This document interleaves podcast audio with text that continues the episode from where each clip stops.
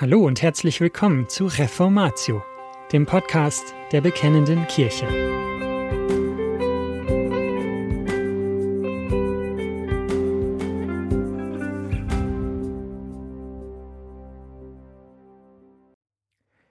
Der lang erwartete Messias. Eine Predigt zu Matthäus Kapitel 1, die Verse 1 bis 17 von Johannes Müller.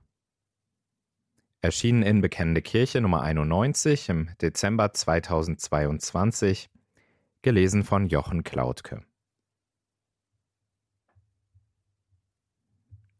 Weihnachten verbinden die meisten von uns mit den ersten Kapiteln im Lukasevangelium und den Berichten, die wir dort lesen. Die Ankündigungen der Geburten von Johannes und Jesus, die Reise nach Bethlehem, die vollen Herbergen und die Geburt in einem Stall – die Hirten auf dem Feld und der Engelschor, der ihnen die Ankunft des Messias verkündet. All das sind die wunderbaren Berichte, die für uns zu Weihnachten gehören. Beim Matthäusevangelium ist das schon schwieriger. Vielleicht denken wir höchstens an den Bericht von den Weisen aus dem Morgenland. Weihnachtsverse Doch gerade die ersten Verse im Matthäusevangelium sind Weihnachtsverse. Sie enthalten die Bestätigung, dass der lang erwartete Messias endlich gekommen ist. Wir könnten sagen, dass unsere Verse die jüdische Weihnachtsgeschichte sind. Sie sind die konsequente Weiterführung alttestamentlicher Erzählweise. Die Juden im ersten Jahrhundert wussten sofort, dass jetzt etwas Wichtiges und Großes beginnt. Das wird vor allem deutlich, wenn wir betrachten, wer in dem Geschlechtsregister alles erwähnt wird. Es heißt in Vers 1 Geschlechtsregister Jesu Christi, des Sohnes Davids, des Sohnes Abrahams. Wir müssen nicht viel vom Alten Testament kennen, um zu wissen, dass sowohl David als auch Abraham wichtige Persönlichkeiten waren. Am Ende unseres Abschnitts finden wir noch einen Hinweis, dass das, was jetzt kommt, wichtig ist. Es heißt in Vers 17, So sind es nun von Abraham bis zu David insgesamt 14 Generationen und von David bis zur Wegführung nach Babylon 14 Generationen und von der Wegführung nach Babylon bis zu Christus 14 Generationen. Hier haben wir nicht nur Abraham und David, es wird jetzt auch noch die babylonische Gefangenschaft erwähnt. All das nährt die Hoffnung, die uns im Alten Testament immer wieder vor Augen geführt wird. Die Hoffnung auf einen Messias, der das Volk endgültig retten wird. Der wahre Same Abrahams in dem alle Völker gesegnet werden, ist bis jetzt noch nicht aufgetreten. Der Sohn Davids, der ewig auf dem Thron Davids sitzen wird und dessen Reich kein Ende hat, ist noch nicht erschienen. Und obwohl viele Israeliten aus Babylon zurückgekehrt sind, sind sie nicht alle zurückgekommen. Und Israel war immer noch Besatzungsgebiet. Doch all dies kommt zu seinem Ziel und erfüllt sich in Christus. Von Abraham über David und über die Weggeführten lässt sich eine Linie bis hin zu Jesus ziehen. Diese Linie werden wir in der Predigt verfolgen. Der Titel lautet somit Der lang erwartete Messias. Als erstes sehen wir den versprochenen Samen, als zweites den versprochenen König und zuletzt den versprochenen Exodus. Erstens der versprochene Same. Ich werde chronologisch vorgehen, also nicht bei David starten, sondern bei Abraham. Er war der große Erzvater, in dem das Volk Gottes erwählt wurde. Wir kennen den Gott der Bibel auch als den Gott Abrahams, Isaaks und Jakobs. In 1. Mose 12 sehen wir, wie Gott aus allen Menschengeschlechtern gerade Abraham erwählt hat. Abraham hat die große Verheißung Gottes erhalten. In 1. Mose 12 in den Versen 2 bis 3 lesen wir, und ich will dich zu einem großen Volk machen und dich segnen und deinen Namen groß machen, und du sollst ein Segen sein, ich will segnen, die dich segnen, und verfluchen, die dich verfluchen. Und in dir sollen gesegnet werden alle Geschlechter auf der Erde. Abraham, der Vater des Bundes. Mit Abraham hat Gott den Bund geschlossen. Dieser Bundesschluss war eine Erneuerung des Gnadenbundes, den wir in 1. Mose 3, Vers 15 das erste Mal sehen. Die große Verheißung, dass aus dem Samen der Frau der Erlöser kommen wird.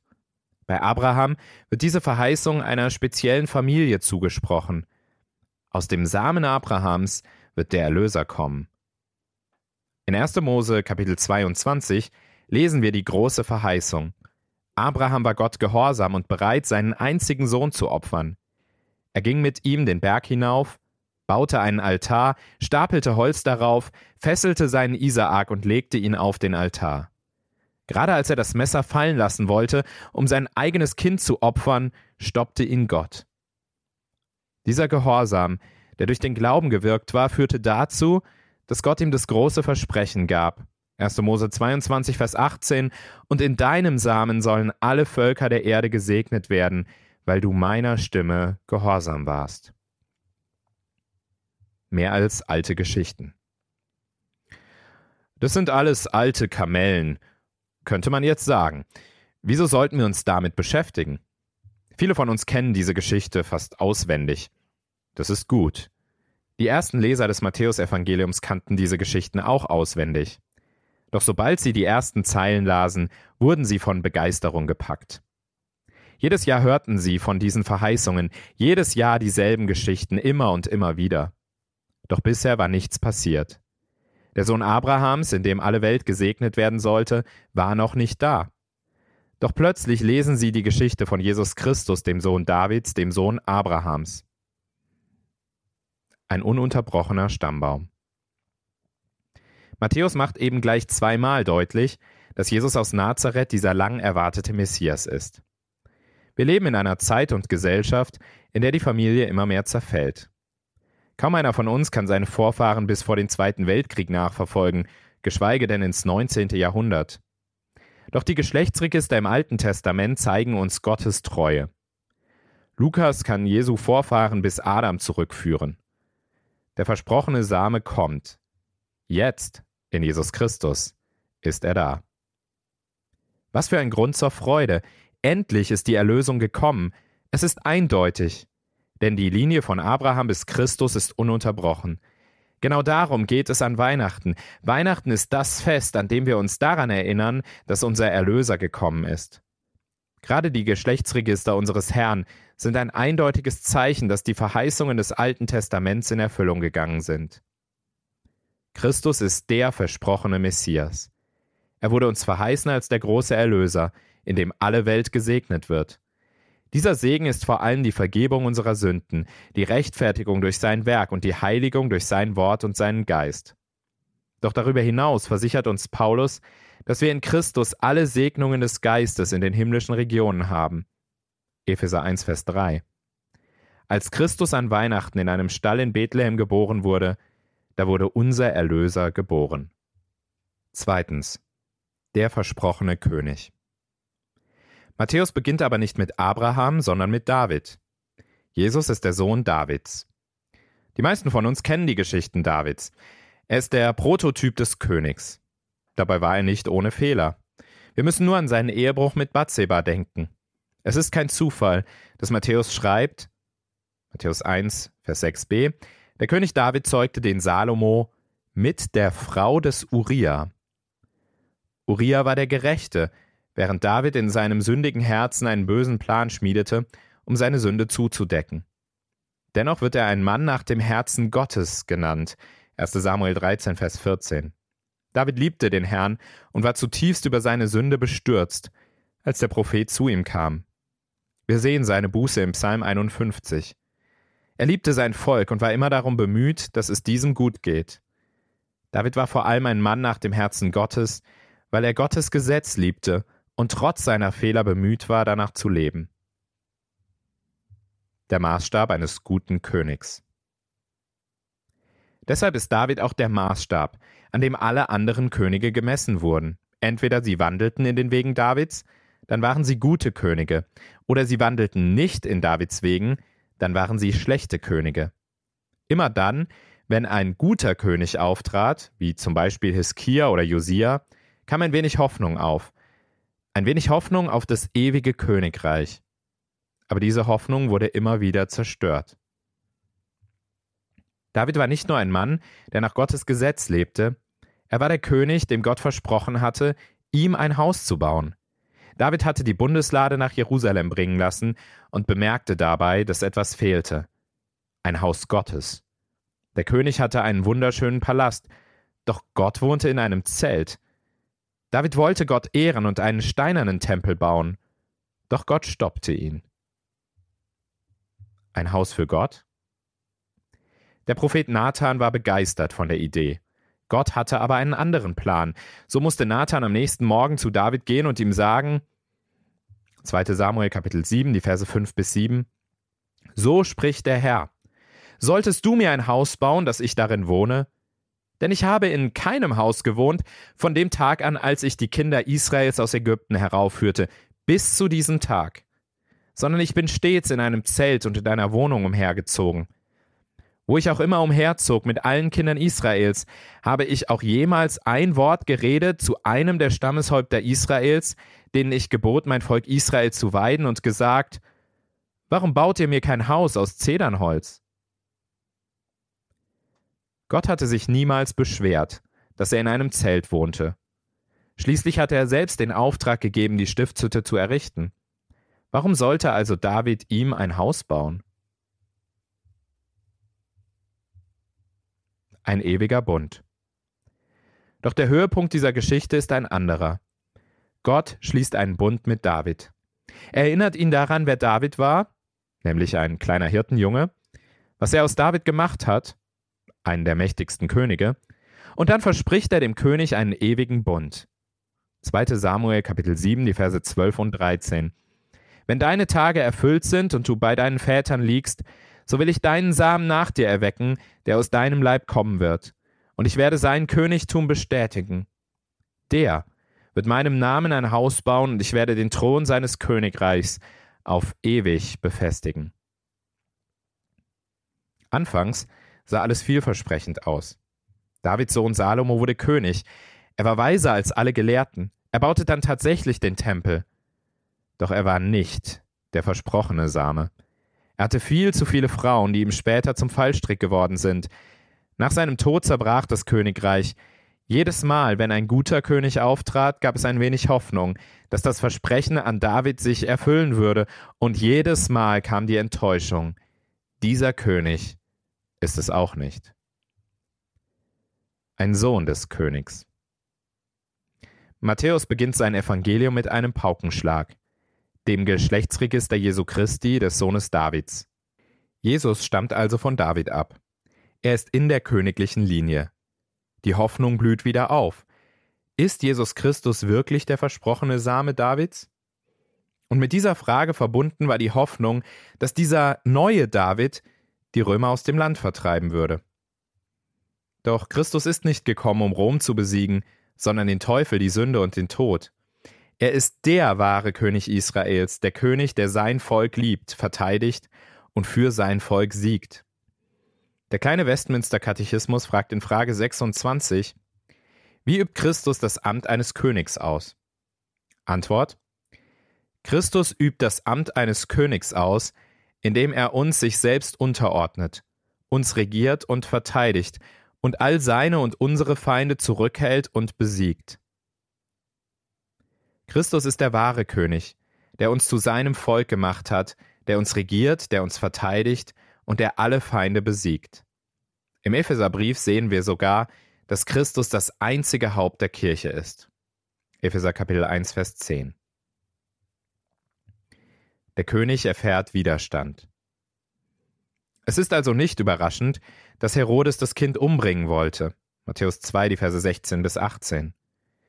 Denn er hatte verstanden, wer dieser verheißene König ist. Der rechtmäßige, gerechte König Gottes. Doch Weihnachten ist nicht in erster Linie die Geschichte, wie ein kleiner Junge dem Tod entronnen ist. Es ist die Geschichte, wie die zweite Person der ewigen Gottheit menschliche Natur annahm, um zu leiden und zu sterben und anschließend den Thron zu besteigen. Matthäus beginnt sein Evangelium damit, uns zu sagen, dass Christus aus dem Geschlecht Davids stammt. Und er endet damit, uns zu zeigen, wie Jesus seiner Kirche seinen Schutz als ihr König zusichert. In Matthäus Kapitel 28 in den Versen 18 und 20 lesen wir, Mir ist gegeben alle Macht im Himmel und auf Erden. Und siehe, ich bin bei euch alle Tage, bis an das Ende der Weltzeit. Drittens. Der versprochene Exodus. In Matthäus 1, Vers 17 heißt es, so sind es nun von Abraham bis zu David insgesamt 14 Generationen, und von David bis zur Wegführung nach Babylon 14 Generationen und von der Wegführung nach Babylon bis zu Christus 14 Generationen. Wir könnten jetzt seitenlang darüber nachdenken, warum gerade 14 Generationen aufgelistet werden und ob es wirklich nur 14 Generationen waren. Doch darum geht es Matthäus gar nicht. Bis jetzt wurden uns zwei Höhepunkte in der Geschichte Israels gezeigt. Zum einen Abraham, der Vater des Volkes, in dem Israel erwählt wurde, und zum anderen David, der König Israels, dem das ewige Königreich versprochen wurde. Doch nach ihnen kommt der große Tiefpunkt der Geschichte Israels, die Wegführung nach Babylon. Die Gefangenschaft. In den Jahrhunderten nach David hatten die Israeliten in konstantem Ungehorsam gelebt. Weder die gottesfürchtigen Könige noch die Propheten hatten das Volk zu einer wahren Umkehr geführt. Da tat Gott, was er versprochen hatte. Er bestrafte den Ungehorsam seines Volkes. Die Babylonier nahmen Israel ein, zerstörten Jerusalem, plünderten den Tempel und verschleppten das Volk in die Gefangenschaft. Seitdem ging es dem Volk schlecht. Die Rückkehr. Doch was ist mit Esra und Nehemia, mit Haggai und Sacharja? Ist das Volk nicht zurückgekehrt? Die Israeliten lebten doch nach einigen Jahrzehnten wieder in ihrem Land. Sie bauten sogar den Tempel wieder auf. All das hatte Gott tatsächlich geschenkt. Und doch war das Volk nicht wirklich frei. Als Israel aus Ägypten auszog im ersten Exodus, nahmen sie das Land ein. Als sie jedoch aus Babylon zurückkehrten, dem zweiten Exodus, waren sie kein freies Volk mehr.